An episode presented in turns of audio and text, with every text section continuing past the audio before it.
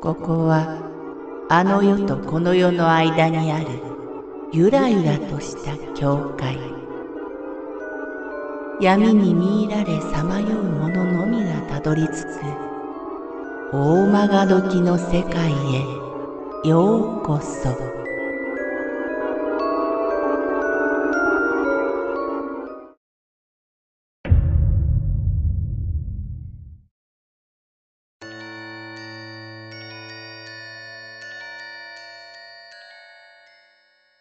手の跡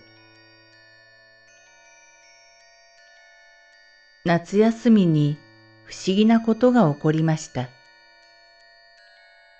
私の父は学校の教師で、たまたま学校の駅伝大会のために数日間合宿に出ていて不在にしていた時でした。私たちは近いうちに長野県に住む祖父母の家に行く予定だったため、その日母は祖母と電話で段取りなどを話していました。私はその隣でパソコンの画面に顔を向けていると、母が突然騒ぎ始めたのです。どうしたの？と聞くと、今、お父さんと話してる。と、わけのわからないことを言うではないですか。長野の祖母と話していたはずなのに、なんで父なんだ？と思いました。問いただすと、祖母と話していたら、突然プツッと音を立てて父の携帯につながったんだそうです。もちろん父は合宿に行っているので、長野の祖父母の家にいるはずがありません。祖母はもちろん急に携帯がつながった当の父もこれには首をかしげました。そもそも人が話している最中に突然全く違う場所にいる人の電話にワープするようにかかるなんてことあるのでしょうか家庭の電話はケーブルでつながっていますが、携帯は混線しようがないと思うのですが、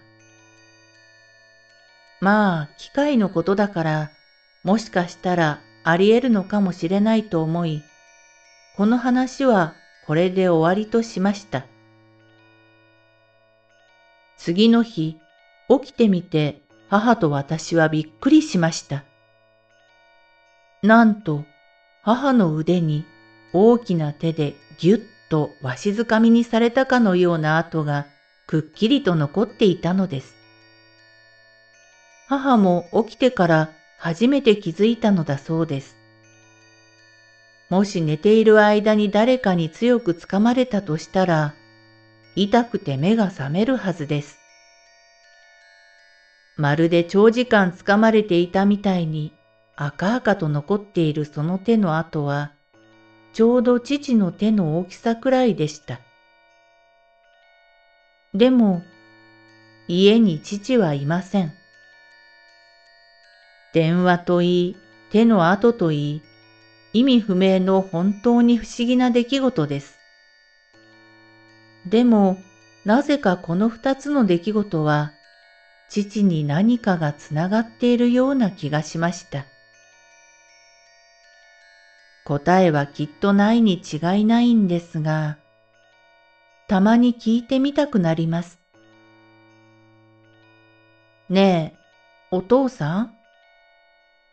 何かあったの？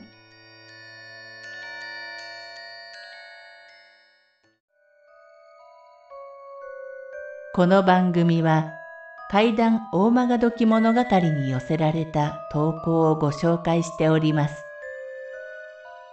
大曲時物語無料メールマガジンは月3回発行。